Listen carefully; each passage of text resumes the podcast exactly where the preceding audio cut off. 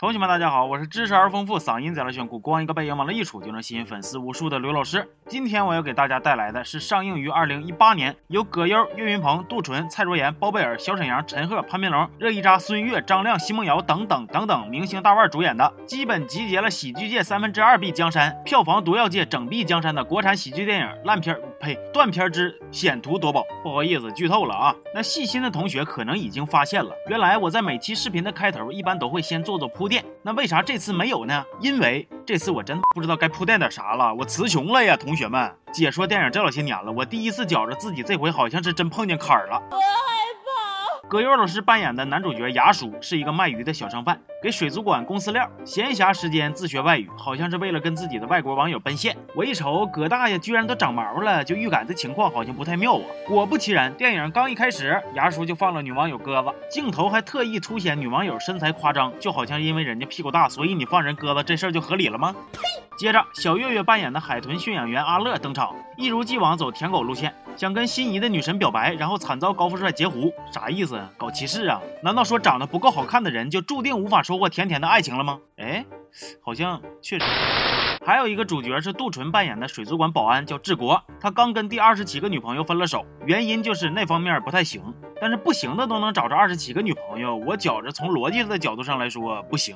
某天晚上，三个失意之人在水族馆聚一块堆喝酒，喝着喝着就喝断片了。第二天初九日醒啊，不对，第二天日出酒醒，他们惊讶地发现，哎呀，缸里的大海豚没了。牙叔身上还有张签了名的激活单，但具体是咋回事，他们是一点都想不起来了。三个臭皮匠摸着大腿一合计，就决定快递发哪儿咱就去哪儿找，还必须得是身体力行，亲自出发。啥？你们问为啥不直接给快递公司打电话？别闹了，打完电话不就直接全剧终了吗？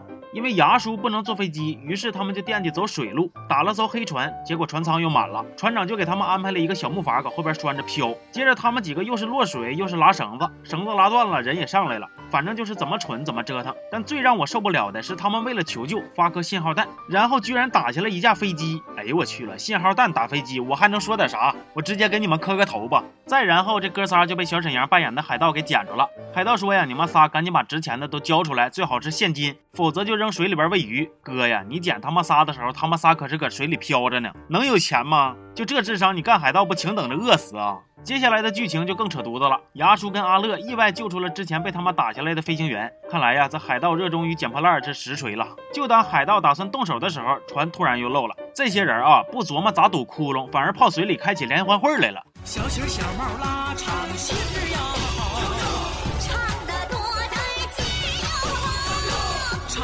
大婚都得咱，都得咱笑开颜。他们唱着唱着就唱上了岸，遇见了陈赫扮演的这个，嗯，我也不知道是个什么玩意儿，咱们就叫他老神吧。老神说，你们要追的海豚已经运到了一个啥阿图卡卡共和国。哎呀，这名让你起的，你开玩笑呢？这个国家没有海，完了还非要整个海洋生物撑牌面，干哈呀？你爱过大海，我爱过你呗。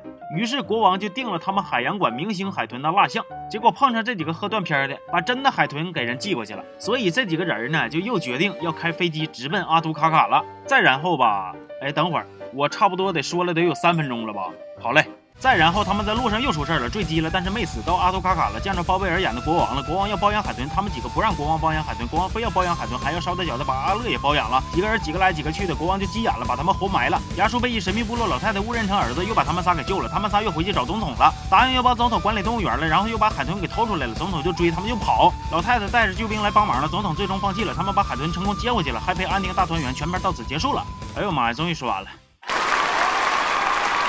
同学们，相信我，我真不是存心要糊弄你们。就这个电影啊，我前前后后看了三遍，算上中间睡着的以及睡醒之后要重新补看的时间，我拢共得花了得十个小时。这十个小时啊，可以说是我人生中至关重要的十个小时。它让我读懂世间的人情冷暖，体会人生的磨难凶险。我情不自禁的想要吟诗一首。都说三个臭皮匠赛过一个诸葛亮，结果一堆诸葛亮，只剩观众泪两行。葛优来了也够呛。拆了东墙补西墙，烂片常看练智商，老刘愿意来帮忙。英俊帅气还幽默，勤劳勇敢热心肠，不求功名和利禄，只求不要变凉凉。评论转发加点赞，老刘从此美名扬。